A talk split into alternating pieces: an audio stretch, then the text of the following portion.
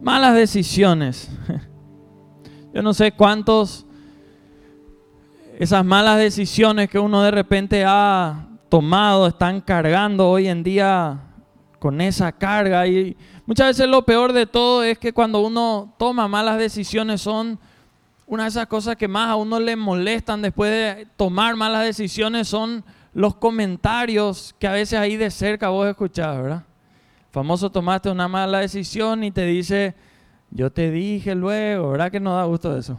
¿verdad? O te dice, si vos me hubiese escuchado, o si no hay otra gente peor, ¿verdad? Cuando tomas una mala decisión y vos estás todo mal, esa persona te dice, me alegro luego de que te vaya mal, como para que ahora aprenda, ¿verdad?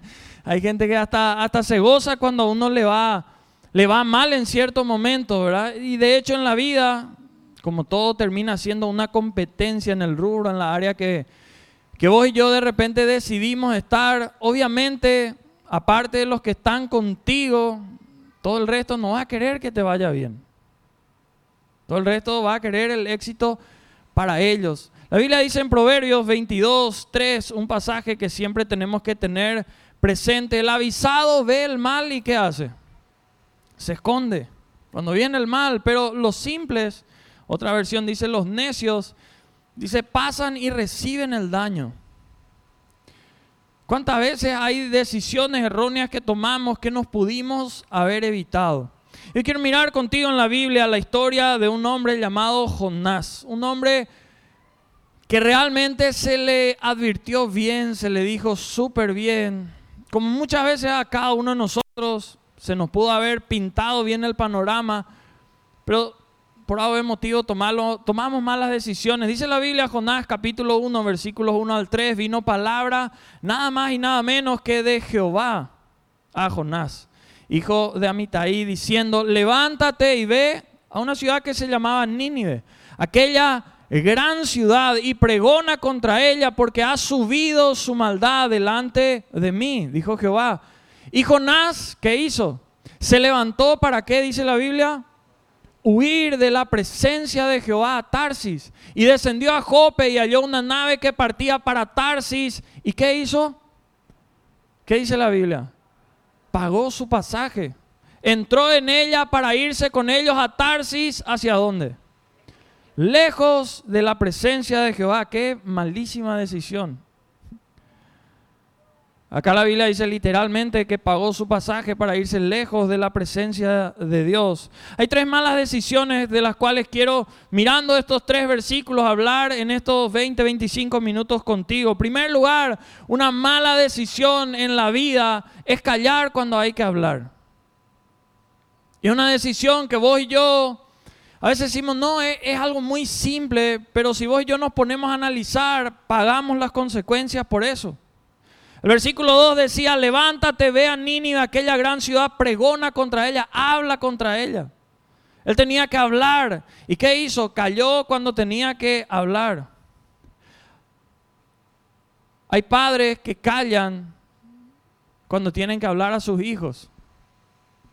Hay líderes que callan cuando tienen que hablar a sus discípulos o a la gente que está con ellos. Hay pastores que callan cuando tienen que hablar a su gente.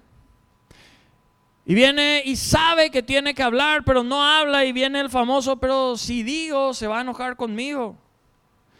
Pero capaz no me habla si yo le digo, pero hay una realidad que vos y yo tenemos que entender que, que cuando vos y yo decidimos caminar por fe, tenemos que empezar a tener en cuenta que vamos a tener que dejar a un lado la aprobación de la gente. Porque muchas veces si voy yo caminamos en fe, caminamos con la convicción de que los principios de Dios son aquellos que tenemos que llevar en cuenta en lo que vamos a vivir, en lo que vamos a hacer. Y para eso muchas veces no podemos callar porque vemos que algo va a salir mal. Hay momentos donde vos y yo, si de verdad amamos, no, no vamos a callar. Si vos estás viendo que una persona a la cual vos amás, o quizá no la amás en un sentido eh, sentimental de noviazgo, de, de casamiento, pero vos le apreciás a esa persona. Si vos ves que esa persona va a golpearse, si vos ves que esa persona va a terminar mal, ¿Qué importa que te diga después son pesados, qué cuadrado, qué, qué plaga, no sé, o otras palabras que no puedo decir acá en la iglesia, que te diga eso, pero vos sé de las personas que si de verdad le aprecias, le decís lo que hay que decir. Yo no sé vos, pero yo le valoro muchísimo a las personas que me dicen lo que hay que decir, aunque a mí no me gusta escuchar lo que me digan. Porque considero que esas personas me aprecian, quieren que me vaya, que me vaya bien. Porque el que quiere que a vos y a mí no nos vaya bien, no nos va a decir cuando vamos a equivocarnos, sino que va a celebrar por dentro, va a esperar que hagamos lo incorrecto. Pero si vos y yo Callamos cuando tenemos que hablar, estamos haciendo las cosas mal. Si miramos como padres la Biblia, Proverbios 22, 6 dice, instruye al niño cuando. ¿En dónde? En su camino, al niño, en su camino, y aun cuando fuere viejo, no se apartará de él. O sea, padres, voy yo que tenemos hijos, cuando son niños tenemos que instruirles en su camino. ¿Y cómo les instruimos? Con palabras, les instruimos con ejemplos, les instruimos con todo lo que podemos hacer, hablarles de Dios, hacerles memorizar la palabra de Dios, traerles a la casa de Dios, ser un ejemplo de nuestro comportamiento en la casa de Dios. Porque hay hijos que dicen apenas yo tenga libertad, yo nunca jamás voy a volver a pisar la iglesia o saber nada de Dios, porque ven cómo son los padres. Acá vienen, levantan la mano el pastor le felicita o los líderes, pero en casa son cualquier cosa menos lo que dice la palabra. Instruir al niño en su camino tiene que ver no solo con decirle de boca para afuera, sino mostrar con el ejemplo.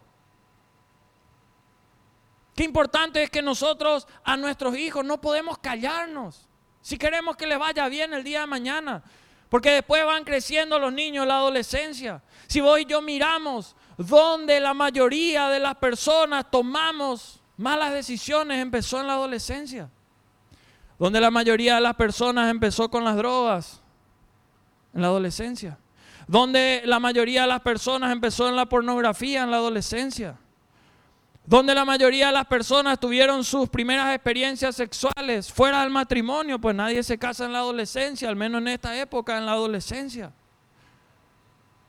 Donde la mayoría de las personas empieza a mentir, donde la mayoría de las personas empieza a irse a cualquier fiesta, donde la mayoría de las personas, si voy yo empezamos a mirar la mayoría de las malas decisiones, que muchas de ellas uno ya empezó a tomar como hábito o costumbre y no puede salir, empezó en la adolescencia. O sea, voy yo no podemos, si tenemos niños, yo tengo una de 10, de 8 y uno de un año y medio, yo no puedo perder tiempo con ellos. Y hay que hablar. Hay que hablar, hay que hablar para que entiendan. En la pareja hay parejas que no hablan cuando tienen que hablar. Evidentemente todo tiene su tiempo en la pareja cuando hay que hablar. Mi esposa sabe que cuando hicimos ese acuerdo con ella, porque uno llega a veces del trabajo nervioso o, preocupado o malo, no sé, y a veces uno llega a la casa y automáticamente falta esto, falta lo otro, tenés que hacer. Vamos, nosotros llegamos al acuerdo en casa, no sé cómo va a ser en la tuya, pero por lo menos 30, 40 minutos cuando llego a casa, no hay ningún pedido. No hay ningún reclamo, nada, ninguna acusación de algo que hice mal. ¿verdad? Entonces respirá tranquilo, come algo y después, bueno, que venga toda la carga, ¿verdad? Siempre hay algo. Voy a aprovechar ya que no está Romy, ¿verdad? Pero capaz me está viendo, ¿verdad? Pero qué, qué importante es que en la pareja uno se ponga a hablar, porque hay muchas parejas que, que ya no hablan. Y hay muchas parejas que hoy en día viven en una rutina y de repente están juntos solo por apariencia o solo por los hijos. Hay mucha gente que uno le puede ver en las redes sociales como pareja y vos decís, híjole, qué felices que están. En realidad no están para nada felices. Lo único que les alegra es de repente que en las redes sociales haya algunos likes o algunos comentarios ahí. Y eso no es vida. Pero para eso hay que hablar y uno tiene que llegar a tener la madurez de poder decir y ser sabio en la manera de decir las cosas. El esposo para con la esposa, esposa para con el esposo. Y en la pareja hay que poder hablar lo que a uno le duele, lo que a uno le gusta, lo que uno va sintiendo, lo que uno quiere para adelante. Tiempos nuevos en el matrimonio, en la pareja, empiezan con conversaciones así. Si vos de verdad querés que le vaya bien a tu cónyuge y vos ves que está haciendo mal las cosas, vos no te podés callar. Uno tiene que tener los pantalones, como se dice, y hacer las cosas. Hay muchas cosas en las parejas que saben por qué no llegan. Porque falta el principio bíblico del acuerdo. Uno está orando para tener un vehículo eh, y la otra está orando para tener la casa. ¿Por qué no se ponen de acuerdo? Hablan. Bueno, ¿qué vamos a orar primero? Oramos por las dos cosas juntas. Dios no tiene límite, pero pónganse de acuerdo. Muchas veces las oraciones van cada uno por su lado, otro lado y no. Hay muchos esposos que si yo ahora les paso el micrófono y les digo, decime las tres metas para, de tu esposa para este año, no van a saber. Y tranquilo que no te voy a hacer pasar vergüenza ahora, ¿verdad? Pero hay muchas parejas donde no se hablan. Y vos le decís, ¿qué quiere tu marido para este año? Que le salga todo bien. ¿Y qué es que le salga? Obvio, todos queremos que nos salga todo bien. Pero, ¿qué es lo que para tu marido se ve que salga todo bien? Hay muchas áreas en las cuales vos y yo tenemos que empezar a hablar. En lo espiritual, la Biblia dice en 2 Timoteo capítulo 4, versículos 2 al 4, que prediques la palabra, que instes a tiempo y fuera de tiempo, redarguye, reprende, exhorta, y dice con toda paciencia, pero sin olvidar la doctrina, porque vendrá tiempo cuando no sufrirán la sana doctrina sino que teniendo comezón de oír se amontonarán maestros conforme a sus propias concupiscencias y apartarán de la verdad del oído y se volverán a sus fábulas. Qué importante, por eso hablar, la Biblia nos enseña de lo importante de hablar y hablar no es solamente para hacer lo malo, de apuntarle lo malo a la otra persona. Los hijos del Señor tenemos que saber hablar también en fe. Y eso es algo que nos tiene que caracterizar. Hay mucha gente que en medio del problema, en medio de la situación adversa, no es que se calla, sino que habla, pero todo mal. Puras maldiciones, puras groserías, puro negativismo, pura emoción que está ahí adentro. No habla en fe, no habla con convicciones que vienen de parte de la palabra del Señor. Vos yo podemos hablar, claro, para enseñar, para advertir, para mostrar, hay que corregir el camino, pero también tenemos que enseñar, hablar en fe, a proclamar sobre nuestro futuro. Jonás tenía que salir y a pregonar en esa gran ciudad de Nínive algo malo que estaban haciendo y obviamente mostrarles lo que el Señor quería hacer. Hay gente que para que tenga nuevos comienzos en su vida y salga de esas malas decisiones, tal vez lo único que le falta hacer es empezar a hablar bendición en vez de maldición. Siempre habló maldición que nadie levante la mano, pero ¿cuánta gente, no importa la edad que tiene? La herida que sigue teniendo acá adentro son por las palabras que le dijo su papá o su mamá, o tal vez su cónyuge. Porque las palabras que a vos y a mí más nos marcan son las palabras de la gente que queremos, de la gente que admiramos, de la gente que respetamos. Y tal vez ese papá, esa mamá o ese cónyuge no tuvo al Señor o no entendía este principio. Pero ¿por qué nosotros repetir lo mismo?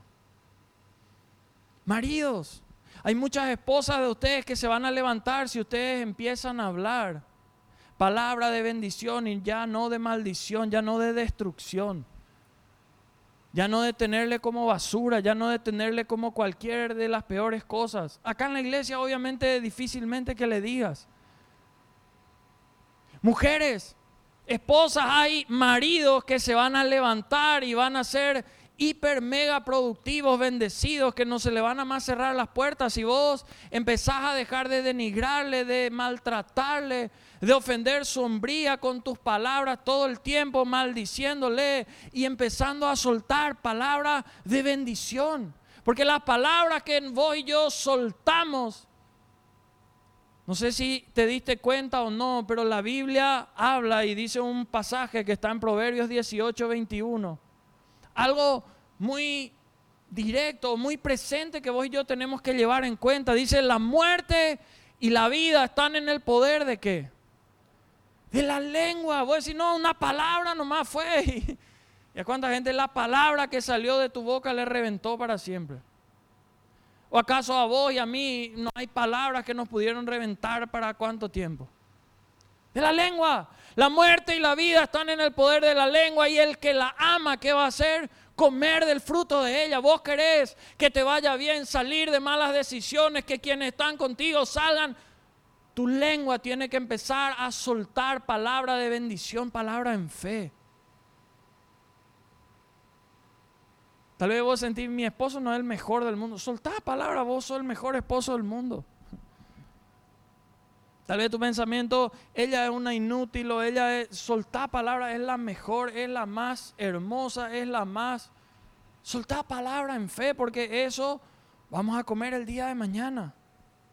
Uno de los errores más terribles que los hijos de Dios podemos tener o pensar es que nuestras palabras no tienen poder. Hay padres que le dicen a su hija, vos sos una cualquiera. Y después se plaguean porque terminaron así. O le dicen, vos no vas a llegar a nada, ¿para qué soñás con eso? Y después no sueña, no quiere estudiar, no quiere más hacer nada y se ofenden porque las palabras marcan. A vos y a mí nos marcaron palabras, a nuestra gente también. La fe, la palabra de Dios dice en Romanos 10, 17 que la fe viene por el oír, el oír la palabra de Dios. El miedo, ¿saben qué? Viene por oír cualquier palabra menos la de Dios. Por eso es tan importante lo que hablamos. Si miramos en la Biblia hay tantos ejemplos. Moisés, si él no hablaba, el pueblo de Israel no iba a salir de la esclavitud. José, si él no empezaba a hablar y a empezar a decir lo que el Señor le llamaba a hacer en cada lugar, no se iba a cumplir el propósito que Dios tenía con él.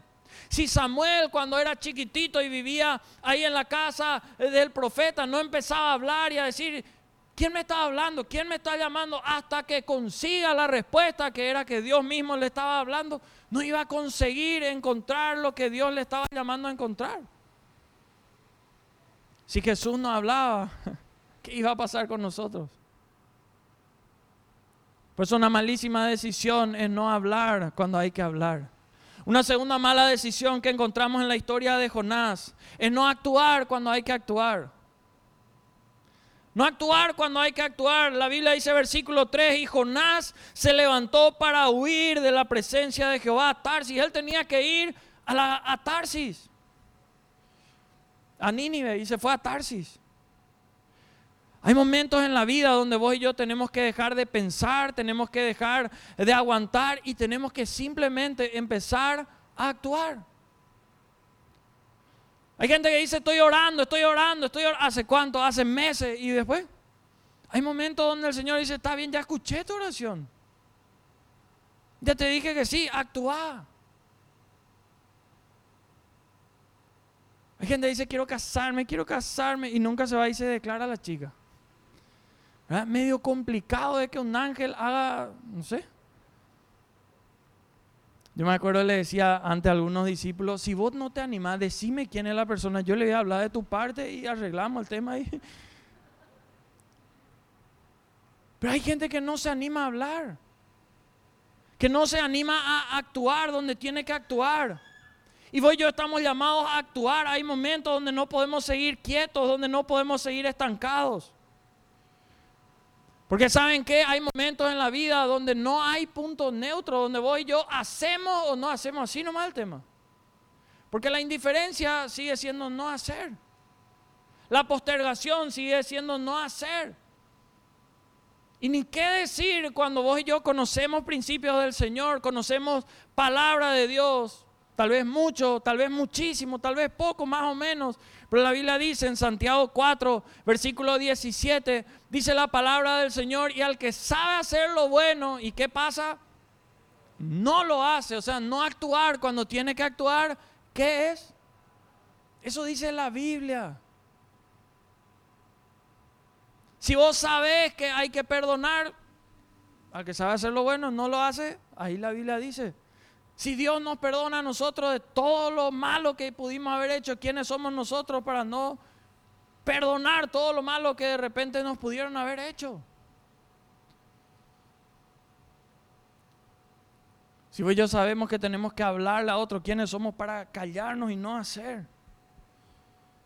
De hecho, si vos y yo nos ponemos a mirar, porque cuando hablamos de actuar, en la vida a mucha gente le quedó grande el lugar que vos y yo le pudimos haber dado. ¿Sí o no? Tal vez le diste un lugar muy especial en tu corazón y le quedó grande ese lugar. Tal vez en el lugar de trabajo le diste un lugar muy importante, de mucha confianza para vos y le quedó grande ese lugar. Tal vez en el liderazgo, tal vez en el área que sea. Todos nosotros en la vida podemos darnos cuenta que hay momentos donde a mucha gente le quedó grande el lugar que le dimos, pero qué triste sería que haya gente que diga eso de vos y de mí. Porque saben a quienes le quedó grande el lugar que de repente vos y yo le pudimos haber dado a cierta gente. Gente que no actuó cuando tenía que actuar. Gente que abandonó cuando tenía que quedarse ahí plantada. Gente que no se fue a la batalla cuando tenía que estar peleando ahí contigo. Porque hay mucha gente que abandona en el momento que no tiene que abandonar. Hay muchos momentos donde voy yo, simplemente nos la tenemos que jugar, como se dice. Ya sabemos lo que tenemos que hacer, entonces hagamos. Nuevos comienzos implica que voy yo accionemos donde antes de repente por miedo no accionábamos. Implica tener esas victorias internas que durante tanto tiempo de repente vos y yo no tenemos. Porque llegó un momento en la vida, cada uno nos pudo haber pasado en otra parte de la vida, donde es como que descubrimos el interruptor interno para abandonar. Cuando somos chicos, ¿qué pasa? Nunca abandonamos. Le hinchamos a nuestros padres hasta que se harten y nos den lo que queremos. ¿Sí o no? Papá, quiero helado. sí. No, papá, por favor. Y te revienta 20 mil veces hasta que ¿qué? consigue. ¿Y qué pasa que en algún momento de la vida vos y yo empezamos a tomar como si no abandono nomás? Y llega momentos en la vida donde vos y yo ya ni siquiera nos animamos a plantear nuestros sueños, nuestro anhelo, lo que queremos. Hay mucha gente que está sufriendo hoy en día porque no actuó cuando tenía que actuar, porque cuando le llegó la oportunidad desaprovechó la oportunidad. Qué importante es que voy yo empecemos a andar y seguir peleando, seguir haciendo las cosas mientras estemos acá y que descansemos en nuestra morada eterna cuando el Señor decida llevarnos. Y tercero y último, mirando la historia de Jonás. Una muy mala decisión es no orar cuando hay que orar. Dice la palabra de Dios en el versículo 3 que leímos y halló una nave que partía para Tarsis y pagando su pasaje entró en ella para irse con ellos a Tarsis lejos de la presencia de Jehová. Jonás, que no tenía ganas evidentemente de hacer lo que el Señor le planteaba hacer o que no sentía en su corazón hacer lo que Dios le decía que tenía que hacer Dice que agarró sus recursos, pagó su pasaje para irse lejos de la presencia de Dios. En vez de él obedecerle al Señor y de ponerse a orar y decirle, Señor, no siento, no me gusta, no me agrada. O tal vez le confiese su miedo y le diga, no sé cómo voy a hacer. Señor, yo creo que vos te equivocaste porque yo no soy la persona para, pues Nínive dice la Biblia, decía que era una gran ciudad. Tal vez decían, no, yo soy para una ciudad chica. Yo no soy para algo grande. Muchas veces tomamos la mala decisión de no orar cuando hay que orar. Y voy yo nunca, jamás en la historia de nuestra vida tenemos que cometer el error de subestimar el poder que tiene la oración. En medio de los peores momentos de nuestra vida, cuando sentimos que todo va de mal en peor y no sentimos orar. Sentimos renegar contra Dios, sentimos plaguear, nos sentimos hacer algo que sabemos que es incorrecto. Ahí es donde más tenemos que orar. Porque una de las peores decisiones que tomamos es tomar decisiones emocionales y no decisiones espirituales. ¿Cuántas veces estamos pagando el precio por tomar decisiones emocionales en vez de tomar las benditas decisiones espirituales? Jonás se financió su pecado, pues dice que pagó su pasaje para irse lejos de la presencia de Dios. ¿Cuántas veces por esa emoción no financiamos nuestro pecado? Hasta puede ser peor, padres, si nosotros financiamos el pecado de nuestros hijos. Porque podemos estar financiando el pecado de nuestros hijos. Sí, anda a meterle, no anda al motel tranquilo. Hace.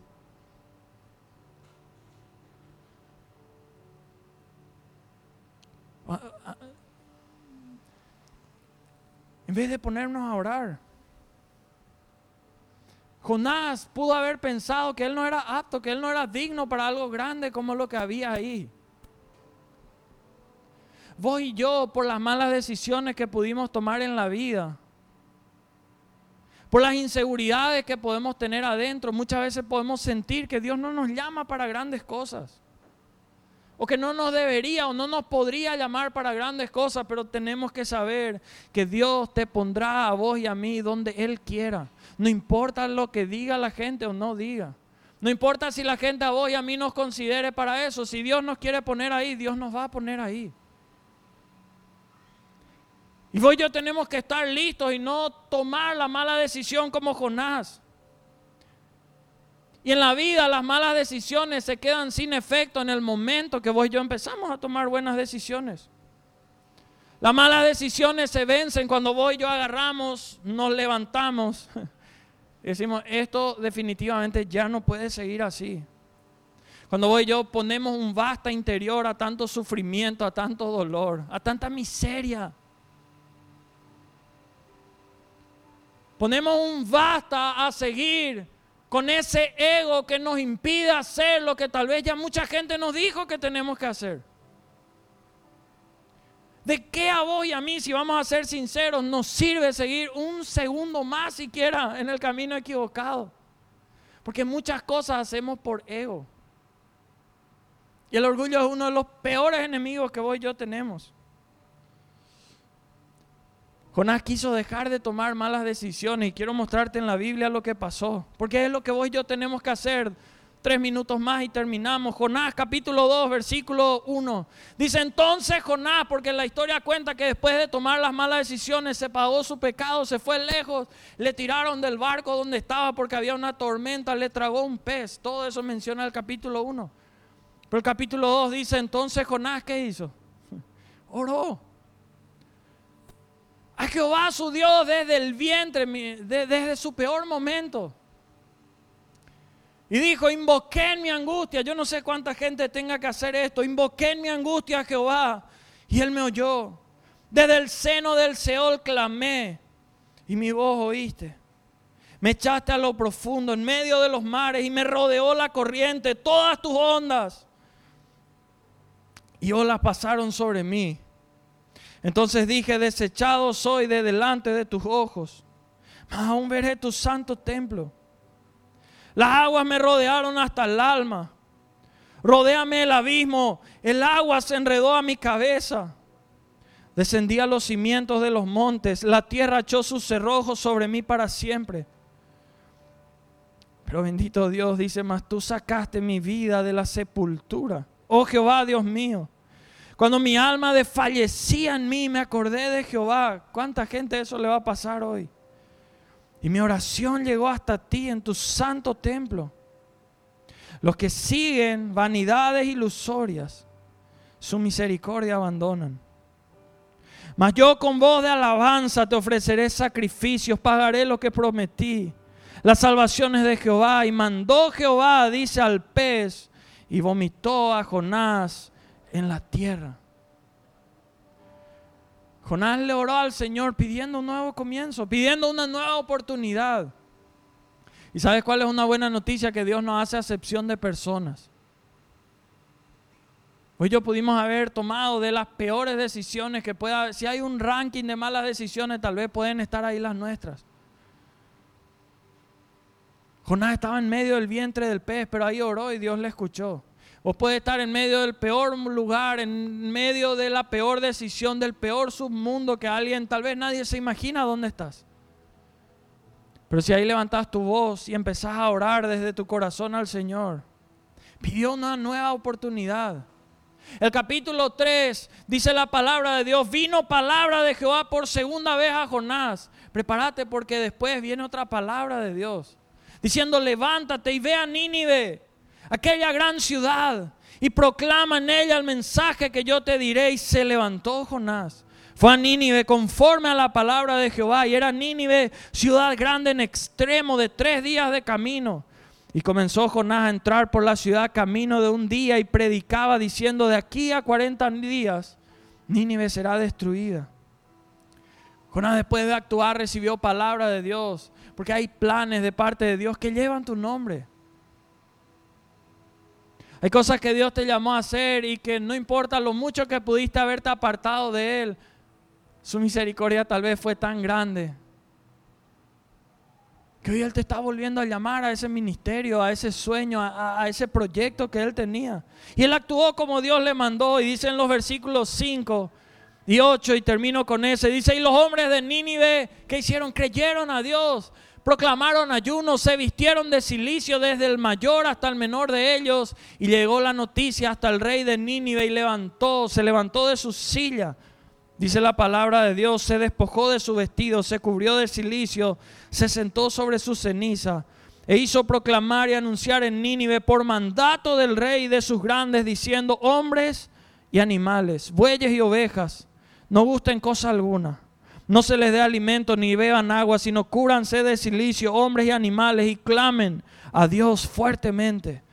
Y conviértanse cada uno de su mal camino, de la rapiña que hay en sus manos. Imagínense, el único ayuno en la Biblia que habla de hombres y animales está ahí. Tan tremendo fue.